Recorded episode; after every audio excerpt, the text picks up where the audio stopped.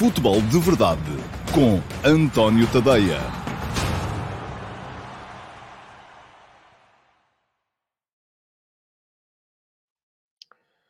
Ora, então, olá, muito eh, bom dia a todos e sejam muito bem-vindos à edição número 586 do Futebol de Verdade, edição que vai ser para sexta-feira, dia 22 de abril de 2022.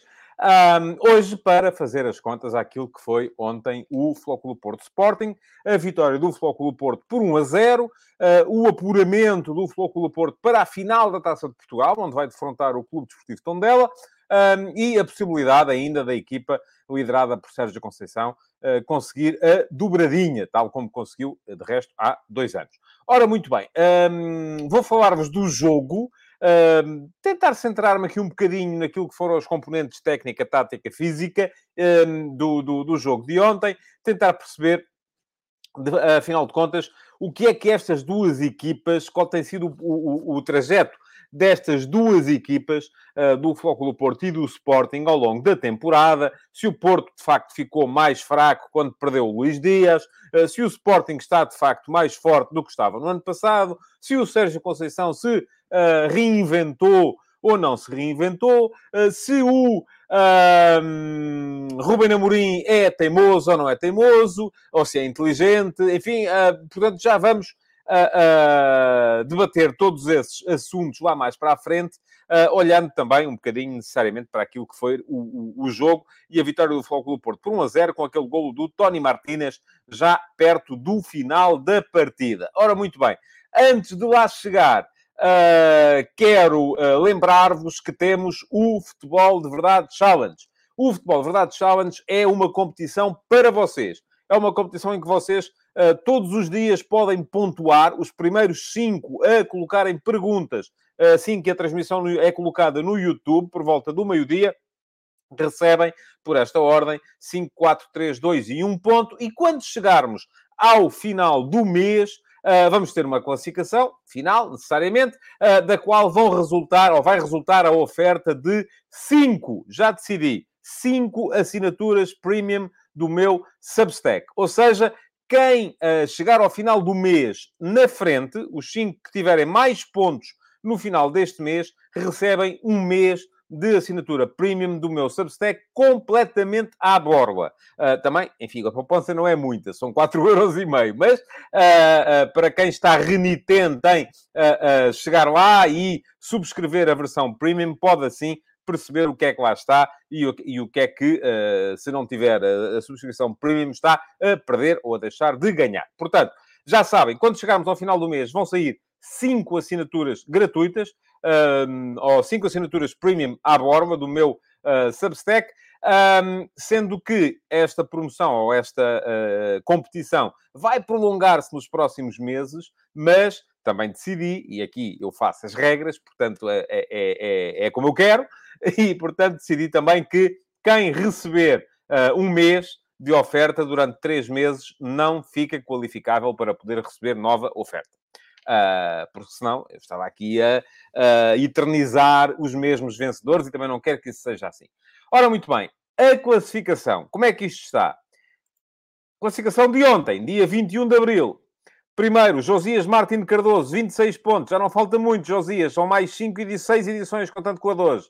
Segundo, Filipe Monteiro, 20 pontos. Terceiro, Correia é fixe, 18.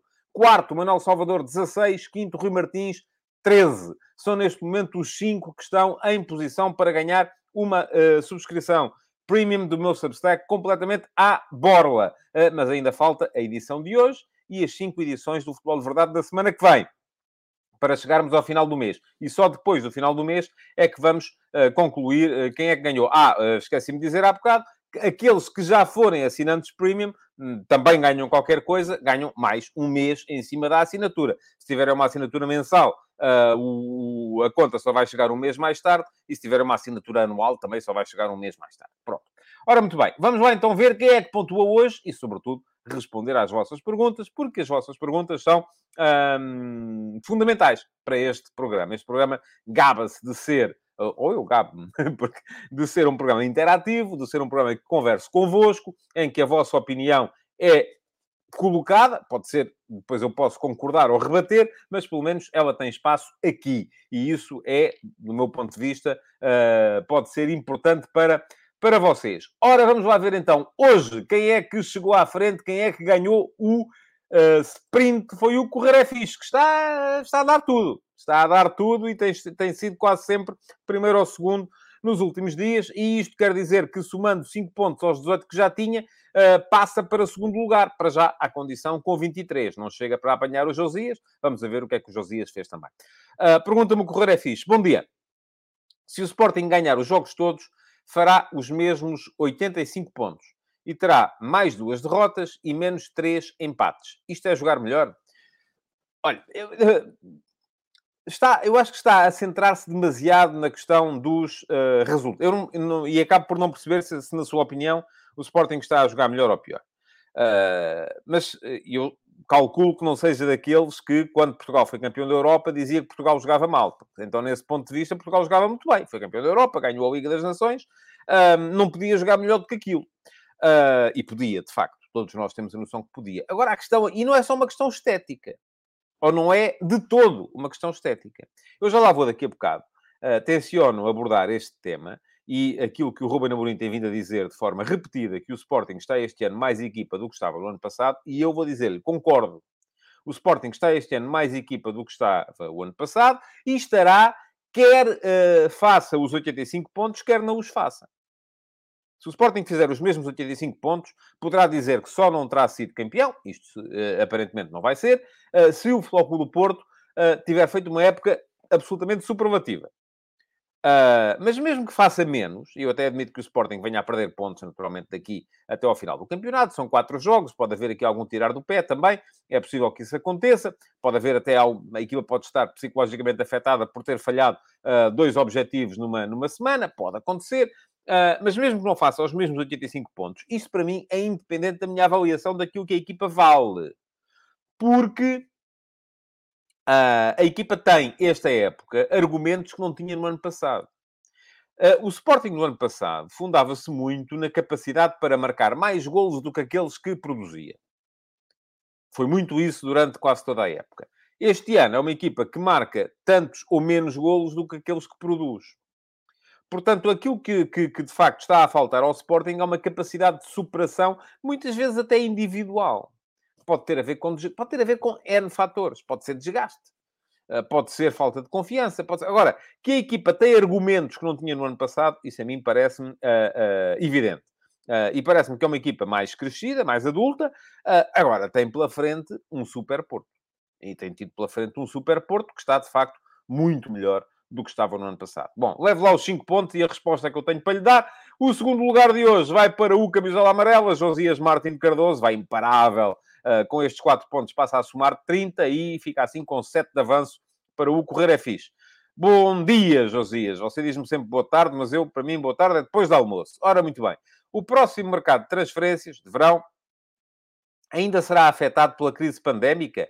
Ou voltaremos às normais transações acima dos 100 milhões de euros? Uh, eu acho que houve.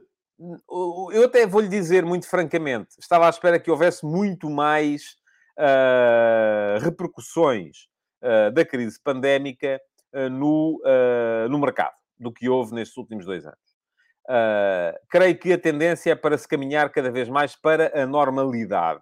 Porquê? Porque as receitas estão a voltar a fluir, volta a haver bilheteira, volta a haver receita, receitas de merchandising ao nível que havia antes, uh, volta a haver receitas de televisão nos casos em que as televisões, porque os campeonatos foram suspensos, deixaram de pagar, e, portanto, isso significa que os clubes voltam a estar bem calçados para poderem investir no mercado. Agora, o que é que pode ou não pode eventualmente vir aqui trazer alguma, uh, alguma influência? É, uh, são as tais novas regras que a UEFA vai introduzir um, relativamente às novas regras do fair play financeiro. Vou ser muito honesto consigo, ainda não estudei aquilo a fundo para perceber exatamente quem é que está perto do limite, que este ano ainda vão ser 90% da receita, uh, até que ponto é que aquilo também é uh, dopável, vamos chamar-lhe assim, porque sabemos que havia clubes que uh, davam uma injeção nas receitas fictícia através dos patrocinadores que eram também os seus donos, e portanto, não sei até que ponto é que isto também é, ainda não percebi,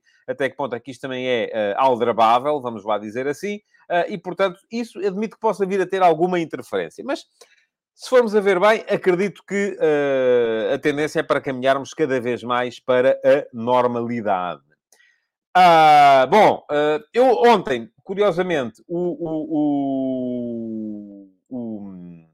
o Paulo Neves veio-me dizer uh, que, e eu dei-lhe razão nesse aspecto, veio-me dizer que o facto de eu estar a responder a cinco perguntas no início, estou a responder só, e, e, gastamos muito tempo a responder a essas perguntas, e eu decidi que quero começar a, promover também aqui alguma interação. E, portanto, além de ler estas cinco perguntas iniciais, quero olhar também para aquilo que vocês vão, uh, vão, vão dizendo uh, relativamente ao tema que está aqui em discussão. Portanto, para, não, para haver aqui mais interação, de facto. Um, já vi que está aqui muita gente a falar de, de, de arbitragem, também são mais perguntas. Uh, isto são perguntas a mais, tal, tal, tal.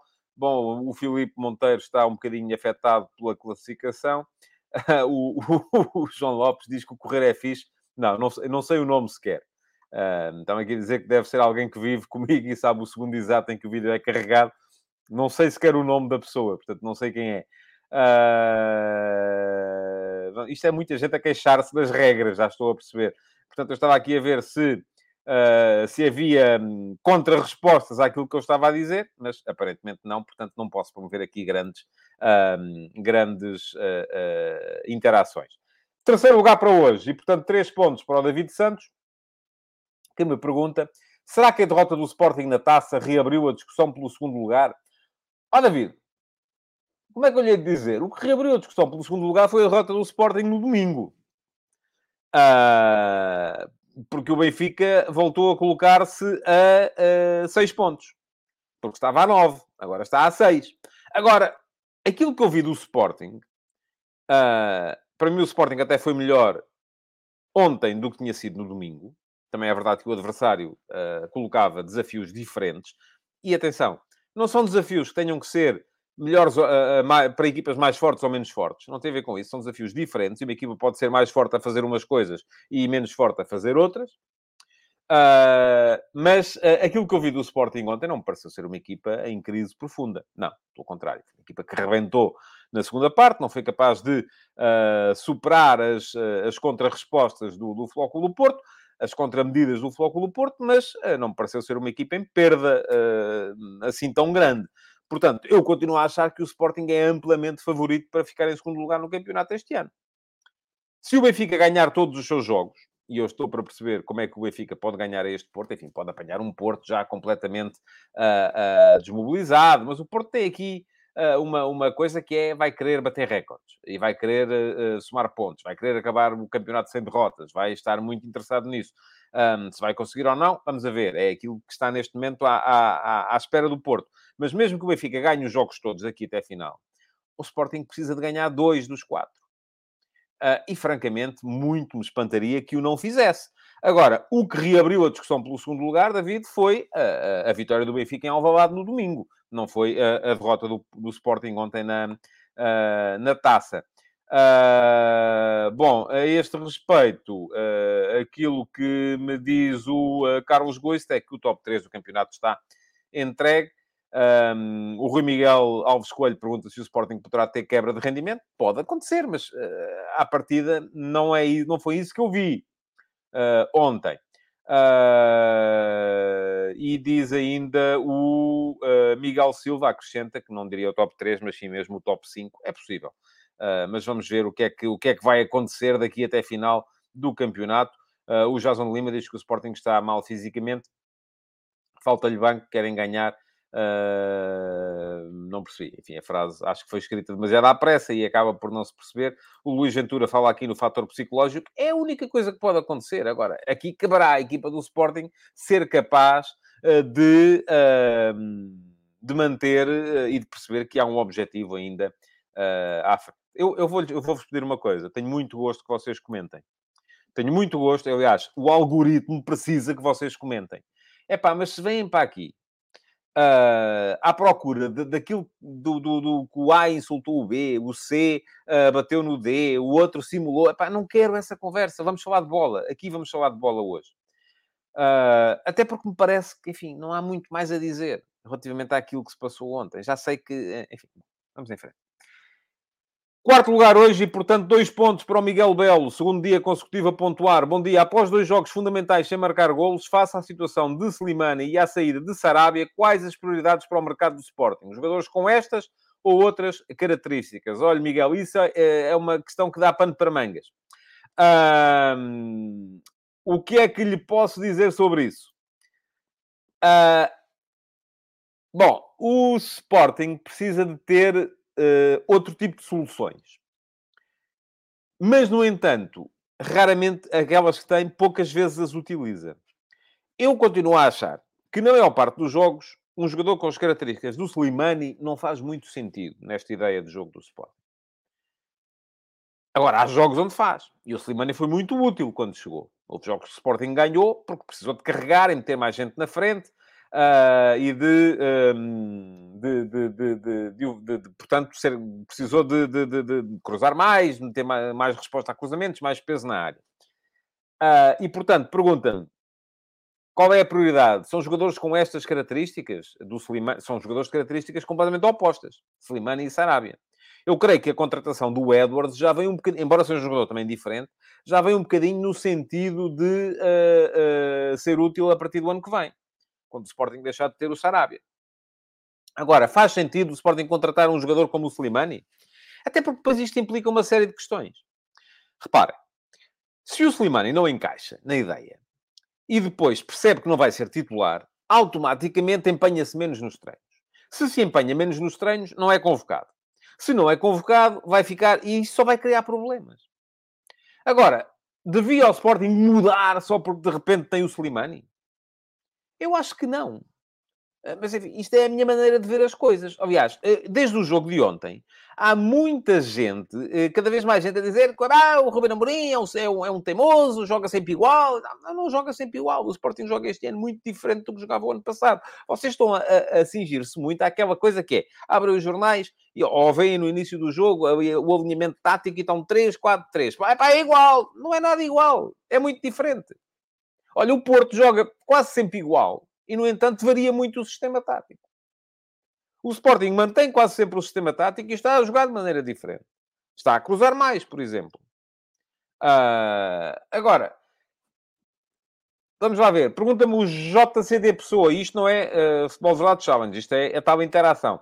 Ruben Amorim devia alterar um pouco o sistema tático nos embates contra Porto e Benfica e algumas equipas superiores? Eu acho que não.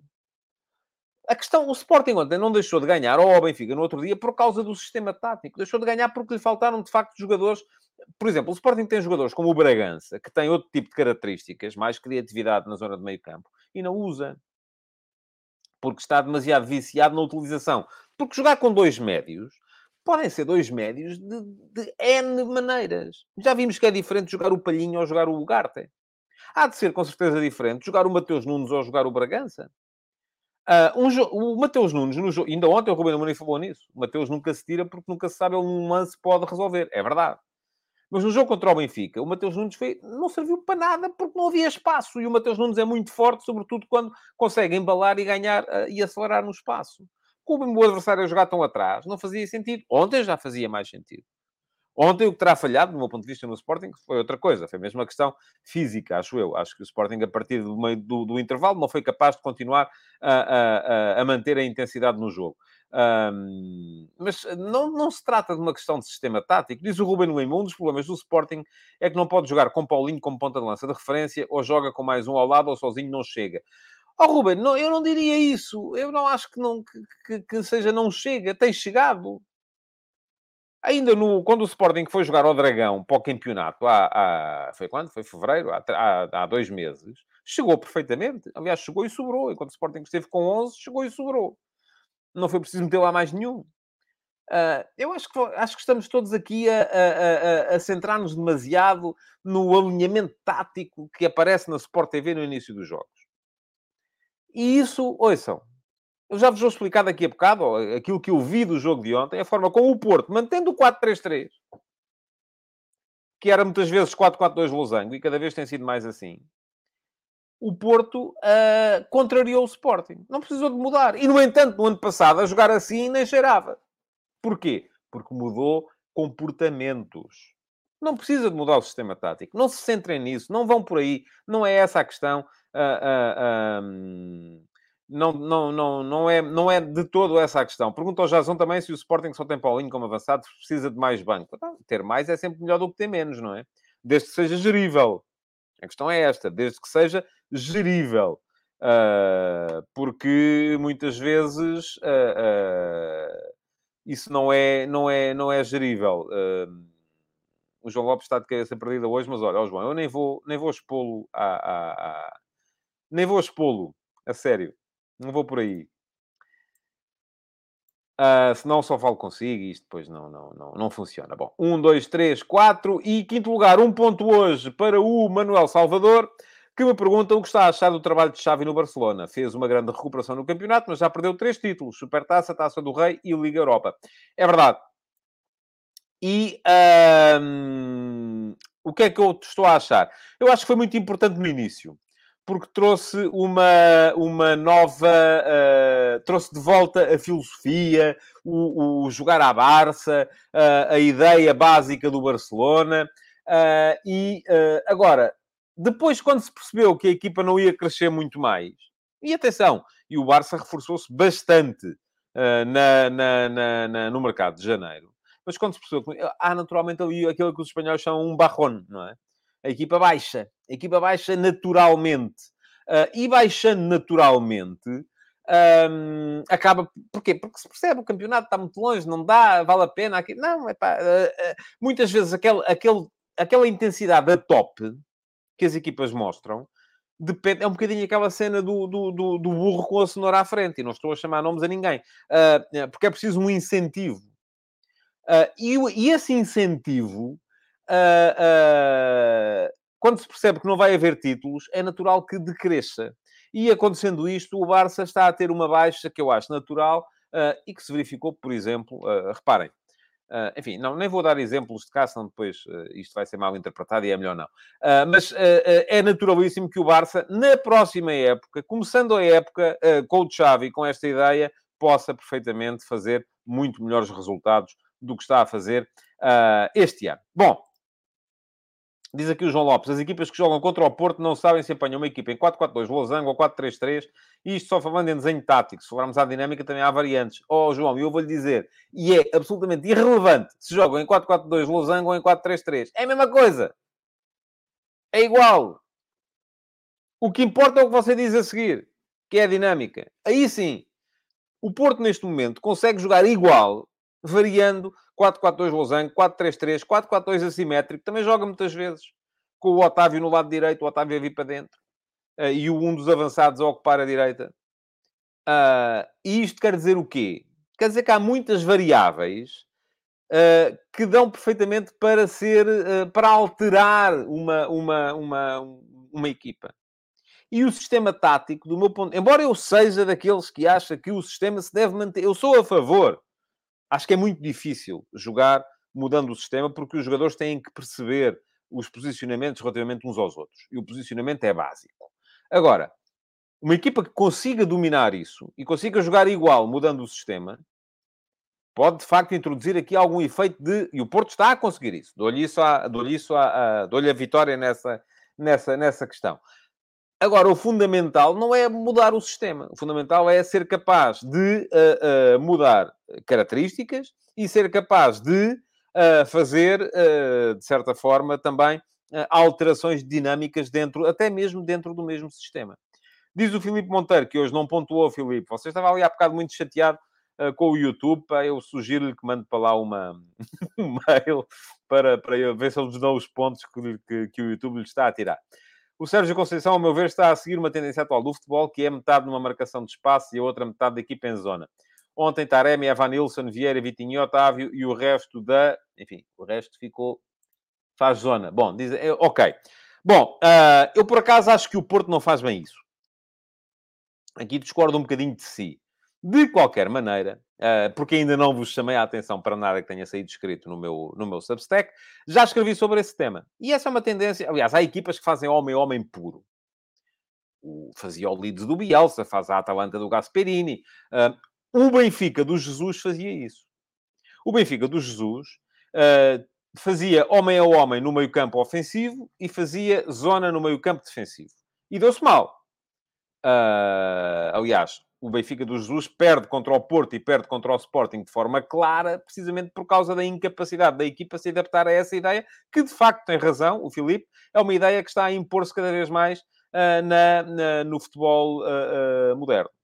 E quem quiser ler sobre o tema, tem aqui, vai ter aqui na transmissão em diferido, um card para ler sobre a questão da, uh, das diferenças entre os, as diversas formas de encarar. E isto não tem nada a ver com 4-3-3, 4-4-2, 5-3-2, 2-3-5, 85-49, nada. É, tem a ver com ideias, com dinâmicas que são aplicadas e que são aplicáveis a qualquer sistema. Um, já escrevi sobre o tema e já sabem, é dar um salto uh, que podem perfeitamente ler uh, sobre, sobre isso.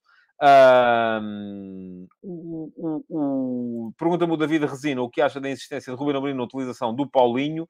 Concorda com as críticas que dizem que o Paulinho prejudica mais do que acrescenta à equipa? Não, discordo em absoluto.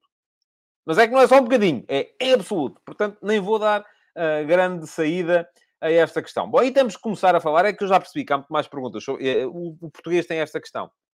O português só pergunta quando perde. Quando ganha, é pá, está tudo bem, que se dane. Quando perde, o que é que está mal? É preciso mudar, vamos a isso e tal, vamos mudar isto tudo e tal. E... Portanto, só tenho perguntas sobre o Sporting.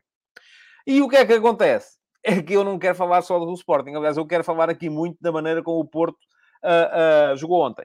Porque me pareceu uh, inteligente a forma como o Porto, como o Porto jogou. Uh, de modo que, uh, como só tenho perguntas sobre o Sporting, eu tenho aqui o, o, o, o pergunta-me o João Lopes. O João Lopes é o único que pergunta sobre o Porto. E quando está a ver, João, quando você pergunta sobre futebol e não vem com aquelas tretas do está tudo contra nós e tal e coisa, e somos, e somos uns, uh, estamos sempre a levar porrada, coitadinhos de nós, e temos valores e os outros não têm. Ouça, isso para isso já dei. Agora, quando você me fala de futebol, eu gosto. Pergunta-me, não acha que este Porto é o mais rico do ponto de vista da variabilidade do plano tático e estratégico da era Sérgio Conceição? Acho. São cinco anos de trabalho. Cinco anos de trabalho, é, naturalmente, é melhor do que ter um ano de trabalho, não é? Se você passar cinco anos a trabalhar uma ideia, uh, com certeza que consegue tê-la mais bem trabalhada do que só tiver um ano. Se não conseguir, é estar a trabalhar mal. Portanto, acho que sim. E, uh, e vamos dizer, isso não contraria um pouco a ideia de que o de maior não é do Sérgio Conceição. Mas eu não, ouça, eu não disse que o mérito maior não era do treinador. Eu disse é que já houve anos em que o treinador teve mais mérito do que este ano. Vamos lá separar as coisas. Primeira questão. Cinco anos a trabalhar, naturalmente a equipa é mais rica do ponto de vista tático e estratégico, como diz, do que com um ano só. Certo? E isso é mérito do treinador. É, está a trabalhar há cinco anos. Agora, se você me disser que em cinco anos consegue percorrer um, com o seu carro, se fizer, uh, uh, uh, vamos supor, 10 mil quilómetros por mês, isso é muito. Enfim, não interessa. Uh, consegue percorrer em 5 anos 600 mil quilómetros e num ano só consegue percorrer 120 mil. Isso não quer dizer que você tenha mais mérito a fazer 600 mil quilómetros do que 120 mil. Não, quer dizer que trabalhou mais. O que eu lhe disse acerca do mérito do Sérgio Conceição, e eu não percebi ainda, se você ainda não entendeu, ou se uh, é mesmo só para provocar a, a, a, conversa. O que eu lhe disse foi que já houve anos, nomeadamente do primeiro, em que o, Porto não tinha equipa para ganhar nem, eh, ouça, nem coisa nenhuma e foi campeão não tinha jogadores. Era má a equipa. E, e aí eu vi muito mais mérito do treinador nesse primeiro ano do que estou a ver neste momento, apesar dele neste momento ter 5 anos de trabalho. E, portanto, 5 anos de trabalho acumulado, há muito mais trabalho de treinador, como é evidente. Agora, uma coisa é ter trabalho acumulado, outra coisa é ter mérito. É ser capaz de ganhar e tirar talento debaixo das pedras. E tirar resultados debaixo das pedras. Isso parece-me mais complicado. Estamos a falar de coisas diferentes. Bom, vamos lá falar do jogo de ontem. O que é que está... Enfim... Uh, uh, uh, o Cop Syrup diz isso não é verdade. Não sei o que é que não é verdade. Portanto... E diz o Ruben Lima, 5 anos, e é o treinador que mais jogadores titulares e importantes da equipa tem perdido. Uh, não sei, tinha que fazer essas contas. Talvez, talvez. Diz o Pedro Cerqueira, Pergunta-me se eu acho que o Sérgio Conceição enraizou a famosa mística de jogador à Porto. Ouça, esqueça, não vá por aí. Não tem nada a ver com isso. Acho eu, enfim. Você pode achar o contrário, pode dizer que é aquilo, DNA, e depois uh, pegam no emblema e gritam e tal. Não, mas ouça, isso aí, uh, mística, uh, não, vou, não, vou, não vou nada de todo, não vou de todo por aí. Ontem, na vitória do Porto contra o Sporting, uh, pergunta-me aqui, vou só para arrumar a questão. O que achou do PP? Ah, não, pensei que era o Pep. Não. Um, acho que o PP fez um grande jogo ontem. Uh, e acho que o Vitor Bruno é excelente também. Mas uh, vamos lá ver. Para arrumar a questão, uh, relativamente ao Pep, não tenho nada a dizer. acho que o comportamento do Porto com o Pep foi igual ao comportamento do Sporting com o Palhinha no ano passado. Portanto, não podem vir agora aqui dizer-me que não, que é diferente, porque este é injusto, o outro era justo, porque este uh, tem mais cabelo, o outro tem menos cabelo, porque este... Uh, enfim, ouça. Igual. Nada a ver.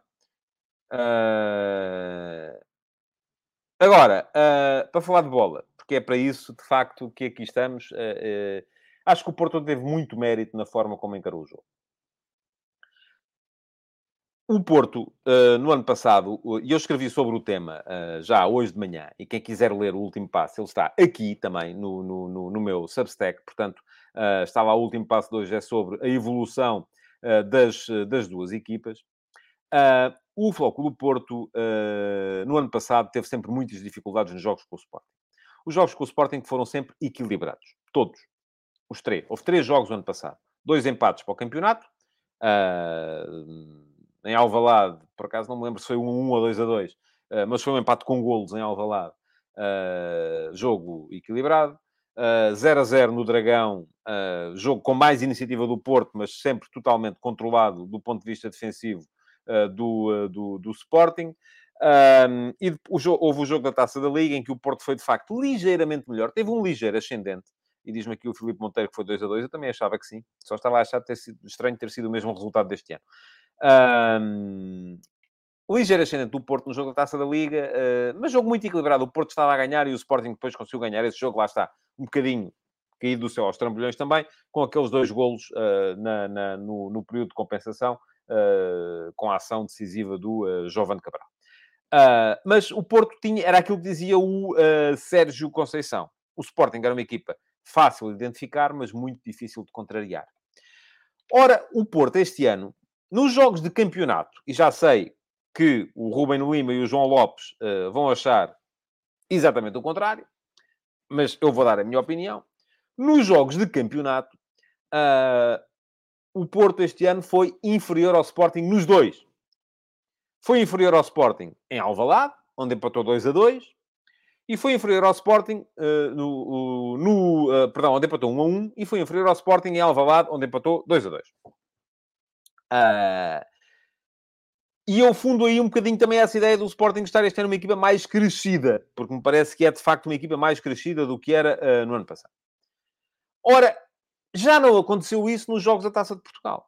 Porquê? Porque o Porto finalmente encontrou aqui algumas contramedidas capazes de, uh, sem perder a identidade, e o Benfica fez isso, perdeu a identidade para contrariar o Sporting, baixou muito o bloco, jogou à frente da baliza, uh, uh, uh, o Porto não joga assim. Porque eu acho que isso se paga, eu acho que isso se paga, e o Porto sem perder a identidade, porque é a pior coisa que pode acontecer a uma equipa é perder a identidade, é abdicar da ideia.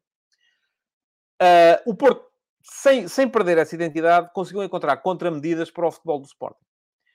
Em que é que se baseia o futebol do Sporting? Lá está. Os três centrais. Os três centrais são basicamente a saída a três. O Sporting sai a três. Faz muitas vezes, eu acho piada, muitas vezes ouço comentários do género, ah, o Sporting está a ter muitas dificuldades na saída de bola. Não, não está. O Sporting basicamente o que está a fazer e sai curto, sai com saída baixa, saída curta, através dos centrais, porque quer chamar o adversário. Precisa de chamar o adversário. Quer provocar o adversário, fazê-lo ir à procura, para depois uh, poder uh, encontrar espaço nas costas dessa primeira linha de pressão e para poder encontrar espaço nas costas da última linha do, do defensivo do adversário no ataque à profundidade. Isso é provocado pela equipa do Sporting. E o Sporting, com essa saída a 3, ainda no jogo do Dragão, para o campeonato, recentemente, causou muita dificuldade ao Porto. Porque conseguia sair a jogar, conseguia sair a jogar bem, e, uh, uh, ao conseguir sair a jogar bem, criava desequilíbrios mais à frente, porque o Porto não deixava de ir à procura do, do, dessa primeira linha de pressão. Uh, portanto, saída a 3, lá estão, os três. É mais fácil fazê-lo com 3 atrás do que com 4, de facto. Porque quem quer fazer isto com 4 atrás projeta aos laterais e tem que baixar um médio. Enfim, é mais complicado. É mais prático fazer assim. Uh, saída, e diz-me aqui o, o, o Ruben Lima que até o Guardiola já mudou muita coisa no tiki-taka. Sim, mas o Ruben Amorim já mudou muita coisa do ano passado para este ano no Sporting. Aquilo que não está a mudar é a estrutura. E eu não vejo problema nenhum nisso, francamente. Não vejo problema nenhum nisso. Bom, saída de três atrás. Uh, do ponto de vista defensivo, cinco, cinco homens mais dois, sempre, e costumavam ser suficientes. Do ponto de vista ofensivo, meter cinco homens na frente. São sempre cinco na frente. O uh, ponta de lança e os dois avançados interiores e os dois alas, que nessa altura aparecem na frente também. E isto causa problemas, naturalmente, a equipas que defendem com linha de quatro. Porquê? Porque causa problemas na largura. Porquê? Porque se a linha de quatro inclina para o lado da bola, se a equipa adversária conseguir fazer a basculação rápida ou conseguir mudar rapidamente o flanco de jogo, obriga a basculação da equipa que defende e ela não vai conseguir chegar a tempo de evitar o desequilíbrio do outro lado, porque estão cinco homens, ocupam mais largura do que quatro, naturalmente. Um, e depois, mais alguns princípios, grande rotatividade dos dois médios, que basicamente tem que ser pau para toda a obra, e daí a dificuldade de imposição de jogadores mais, mais técnicos, mais criativos e menos, uh, menos rotativos, e um, ao mesmo tempo também contra movimentos nos três da frente. Quando o Paulinho baixa ou o Pedro Gonçalves baixa, ou o Sarabia baixa, uh, para fazerem apoio entre linhas, há sempre quem vá à procura da profundidade. Isto para quê? Para causar ali alguma disrupção na última linha do adversário. Ora, o Porto tinha que contrariar isto, sem, e volto a dizê-lo, mantendo a sua identidade. Ontem, na primeira parte, ainda teve algumas dificuldades. Na segunda já não teve. Uh, no jogo da taça em Alvalade, o que é que fez o Sérgio Conceição? Bom, para superar ou para contrariar a tal linha de 5 uh, eh, que o Sporting mete na frente sempre, os três avançados e os dois alas, baixou um médio. Na altura foi o Uribe. O Uribe, no momento defensivo, estava sempre a jogar no meio dos centrais. Isto quer dizer o quê? Que o Porto jogou com três centrais? Não. Jogou com dois. Mas no momento defensivo, o Uribe baixava e ficava ali. Não era o, o Gruitch estava a jogar, mas era o Uribe quem fazia isso. Estava ali uh, sempre uh, uh, para, e para que é que estava? Para marcar um avançado? Não. Uh, estava ali, na altura, sobretudo, para que cinco homens pudessem ocupar a mesma largura dos, do, dos cinco do Sporting. E para evitar os tais desequilíbrios quando a bola rodava para o outro lado do campo. Uh, ontem, uh, o Porto manteve essa ideia, e agora com o Gruitch, e, além disso, juntou mais uma. Para quê? Porque continuava a ter dificuldades na saída a 3 do Sporting e uh, uh, aquilo que fez ontem foi, basicamente, uh, mantendo o seu bloco médio-alto, em vez de ir pressionar, o que é que fez? Condicionou. Condicion... E condicionar é diferente de pressionar. Pressionar é ir em cima, morder os calcanhares, tentar roubar a bola. Não. Os, os três da frente do Porto ontem, o, o Evanilson mais sobre a direita, o Taremi mais sobre a esquerda, o Fábio Vieira mais no meio, uh, os três da frente do Porto ontem preocupavam-se sobretudo em cortar linhas de abastecimento. Não iam, deixavam os centrais do Sporting ficar com a bola. Uh, agora, o que, o que faziam era, ev tentavam evitar que o Sporting conseguisse, os, os três de trás do Sporting conseguissem jogar com a linha seguinte. O, à, à, à direita do Porto, o Evan Nilsson tentava tapar o abastecimento ao Mateus Reis, e foi de todos o que teve mais dificuldades. À esquerda do Porto, o Taremi tentava tapar o abastecimento do Sporting ao Pedro Porro, e ao meio, o Fábio Vieira tentava tapar o abastecimento do Sporting ao, uh, uh, ao Ugarte uh, e ao Mateus Nunes. e na primeira parte, porque é que isto não funcionou perfeito? E eu acho que na primeira parte houve ligeiro ascendente do Sporting, o jogo foi equilibrado, mas com ligeiro ascendente do Sporting, porque ainda havia, havia, no meu ponto de vista, pulmão para haver movimentos sem bola. Está, não foi preciso mudar o sistema o Sporting, tendo pulmão para fazer movimentos sem bola, conseguia ativar o Mateus Reis. O Mateus Reis fez uma belíssima primeira parte, ativar o Ugarte, fez uma belíssima primeira parte também. Agora, na segunda parte, assim que o Porto corrigiu, uh, em termos de marcação, os posicionamentos a meio campo, roubando mais espaço ao Ugarte e ao Mateus uh, Nunes, Isto de haver dois Mateus não ajuda nada. Um, e do outro lado, a equipa do Sporting não teve a mesma capacidade de movimentação sem bola, que é aquilo que as pessoas nunca veem, nunca estão com atenção. A malta está, eh, mais a mais, estando a ver na televisão, fica difícil. A malta está a olhar é para quem tem a bola, não está a ver o que é que fazem os que não têm a bola. Mas reduzindo a movimentação sem bola, porque pareceu-me que a equipa do Sporting já não tinha pulmão para manter esse nível de movimentação na segunda parte, percebendo também o Sérgio Conceição que os centrais do Sporting não tinham grande capacidade para sair a jogar, e é muito importante para o Sporting ter ali pelo menos um central com as características do Mateus Reis ou do Fedal sendo que Fedal já não conta, mas do, do Mateus Reis, eh, porque, enfim, é, é, um jogador que cria sempre a dúvida. Nunca se sabe se vai passar, se vai uh, subir com, em posse, se vai, se vai aparecer por dentro, se vai aparecer por fora. Jogador fundamental no jogar do Sporting neste momento. Uh, e a partir daí só deu Porto. A partir do momento em que o... Uh, e a primeira parte houve poucas ocasiões de gol, de facto, mas a partir do momento em que o Mateus Nunes perde aquele lance uh, de, de, de, na cara do, do, do, do, do e o Porto tinha tido um contra-ataque na primeira parte também do Zaidu na cara do, do Adam, mas a partir desse momento, aos 50 e picos, 60 minutos, o Sporting deixou de jogar. E eu acho que aí sim faltou ao Sporting mudar para poder contrariar aquilo que era uma evidência, que era a incapacidade da equipa uh, para uh, para mudar, e diz-me aqui o Rui Miguel Alves Coelho, pareceu-me que o Sporting não teve banco para responder na segunda parte.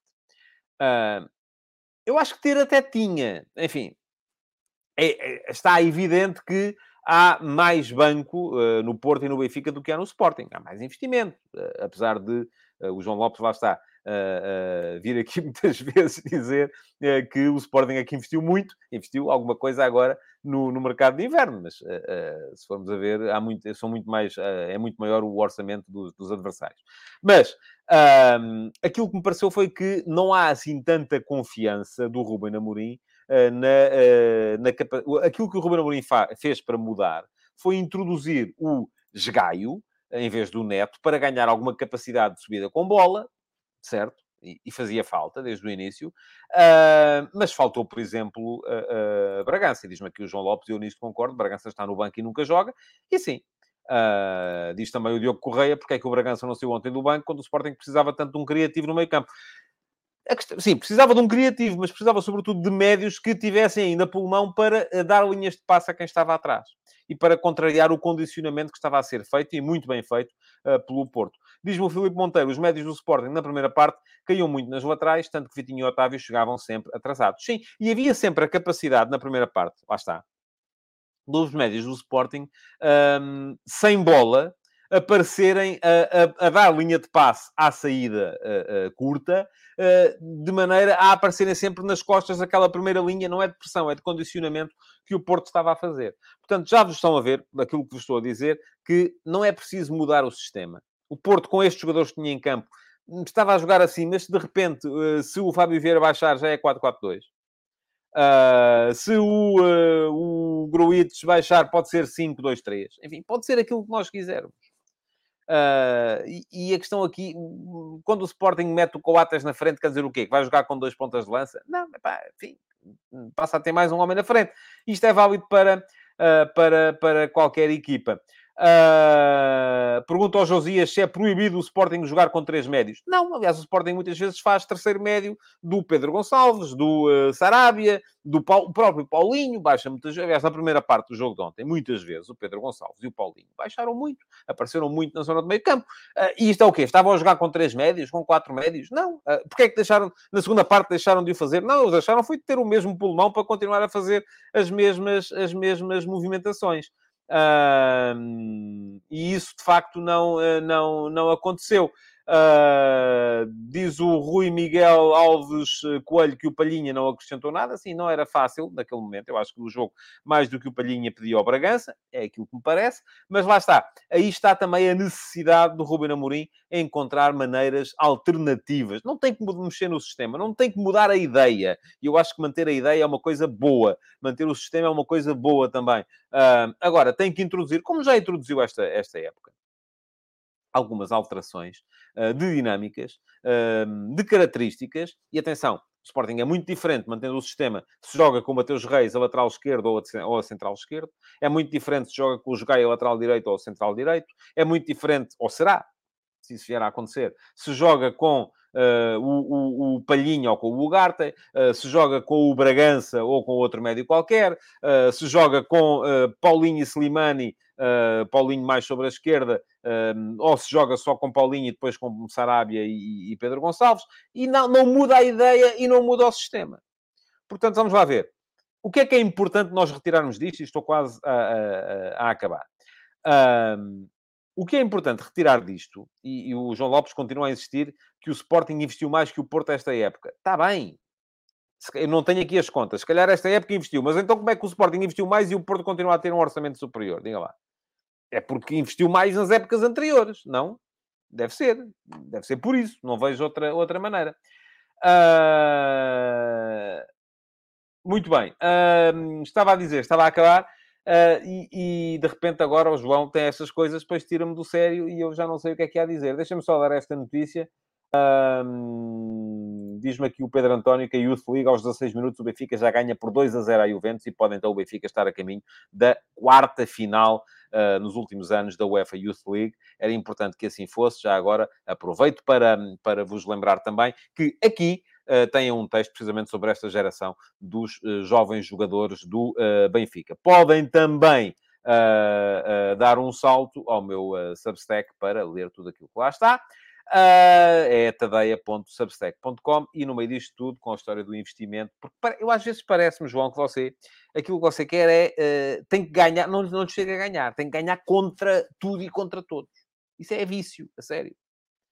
Eu não sei que idade é que o João tem, Uh, não sei qual é a idade que o João... Não sei se o João cresceu dentro daquela uh, narrativa do, do, do, do, montada por uh, José Maria Pedroto e por Jorge Nuno Pinto da Costa, de que o Porto tinha que ganhar contra toda a gente. O Porto, neste momento, é a maior potência do futebol português. É a equipa que mais ganha. Portanto, não está, contra, não está todo mundo contra si, João. e eu, para lhe responder, depois acabo por eh, de facto, perder aqui o fio à, à, à meada, porque eh, já lá está. Quando você fala de futebol, a gente tem uma conversa interessante. Quando você vem com essas conversas do, enfim, Vamos lá. Agora, pronto, agora vê o Ruben também é igual, está a ver? Deram a fama ao Mourinho, que apostava muito em jovens e tal. E pronto, o nosso é que aposta, não os outros, é o nosso. Não lhe chega a ideia de que o Sérgio Conceição aposta na juventude. Não tem que ser mais do que os outros. Não pode ser igual, não pode, não, não, não pode, eu, eu não posso ser boa pessoa, tenho que ser a melhor pessoa. Eu não posso ser eh, um bom analista, tenho que ser o melhor analista. E os outros são todos maus. O meu, eu é que sou bom. Não, não tem que ser assim. Guardem a vitória, uh, o Porto mereceu. É claramente a melhor equipa do. Ah, já sei onde é que estava a querer chegar. É claramente a melhor equipa do futebol português este ano. Vai com certeza ser campeão. É favorito para ganhar a final da taça. Uh, uh, e, um, e, portanto, e, o, o, isto quer dizer que o Porto cresceu, cresceu bastante. Foi capaz de superar a ausência do Luís Dias, uh, criando um conceito mais coletivo de futebol. Uh, o, o, o, Ruben, a sério, agora diz-me o Ruben que são assim porque não respeitam. Mas quem é que não respeita o quê, pá? Oh, Ruben, a sério, acredita em mim, isso é narrativa. Isso é o que vos convencem que é preciso estar contra o mundo, não é. Andamos há 40 anos a ouvir isto, ou há 50, eh, ou há 60, ou há 30, não sei, andamos há muito tempo a ouvir isto de facto. O Porto, neste momento, é. Eu, uh, ouça, eu aqui já o disse e volto a dizer foi claramente a melhor equipa do futebol português este ano. Cresceu de uma forma extraordinária, e eu disse no início do campeonato que era a equipa que tinha, uh, de, que tinha mais margem de crescimento. O Sérgio Conceição conseguiu uh, aproveitar essa margem, conseguiu fazer a equipa crescer, vai ser com certeza campeão, uh, uh, vai ser uh, favorito na final da Taça de Portugal, pode ganhar mais uma dobradinha. há um trabalho notável a ser feito ali, não só no aproveitamento desta geração que ganhou a UEFA Youth League de 2019, como também na forma de superar a ausência do Luís Dias, que foi muito importante na primeira metade da época. Na segunda metade da época, enfim, já estamos a, aqui a falar de de uma equipa mais coletiva e, portanto, já mais trabalhada, e por isso mesmo acaba o, o, o Porto por se transformar na maior potência do futebol português, não só nessa época, mas nos últimos anos. E o Ruben continua a dizer que é o Record, a bola e a CMTV. É o homem, então não veja, opa! Mas caramba, não é? Ouça. Cana... Bolas, pá. Xissa. Bom, uh, diz o Rafael Mota se o programa agora é falar para agradar a portistas. Não, é reconhecer o mérito. Só isso, mais nada. Uh, é reconhecer o mérito da equipa que o teve. Agora, o que é importante também aqui, é, e já sei que estão muito chateados porque hoje não estou a falar do Benfica. O Benfica não jogou, pá. Ontem houve meia final da taça, foi Porto e Sporting. O Porto e o Sporting estão à frente do campeonato, portanto hoje não há Benfica, lamento. Uh, agora, o que é que eu ia dizer também? Sporting, o que é que é importante? É perceber que não está tudo em... Eu já vi, já vi tanta barbaridade, meu Deus. Que o Ruben Amorim já não serve. Uh, que os jogadores são maus. Que uh, as pessoas não têm a noção das coisas que dizem. As pessoas não têm a noção de que... E, e volto a dizer, nós só intervimos e só perguntamos quando se perde. Quando se ganha, enfim, é, fizeram a obrigação deles. Agora que perderam, o Ruben Amorim não serve, é teimoso, é burro, uh, não aposta nos jovens, uh, não aposta nos velhos, no Slimani, uh, não aposta nos jogadores que têm a mística, tem que mudar tudo, o sistema não presta, e pronto. E, e, portanto, aquilo que é importante agora aqui perceber, e o, o, mando aqui o meu cumprimento também ao Cédric Bernardo, um, uh, não sei se o senhor é uh, bom ou mau, não faço ideia, porque não o conheço, tal como o senhor não me conhece a mim. Uh, não vou sequer ler o seu comentário, não vou dignificá-lo a esse, a esse ponto. Mas o que é que é importante aqui? É no Sporting perceberem que, de facto, há um trabalho que está a ser feito e que, se a equipe, se o clube... Volto a dizer aquilo que disse aqui ontem. O Sporting este ano ganhou dois títulos. Não foram assim tantos os anos na sua história em que conseguiu ganhar dois títulos. Uh, o Sporting no ano passado ganhou dois títulos também. No ano passado ganhou Campeonato e Taça da Liga. Este ano ganhou Supertaça e Taça da Liga. Dois, foi a primeira vez na história do Sporting, e atenção, já são uh, ah, 116 anos, que o Sporting ganhou dois títulos em duas épocas seguidas. Nunca tinha acontecido. Mas, nos últimos quatro anos, em três deles o Sporting ganhou dois títulos. Portanto, alguma coisa está a ser bem feita.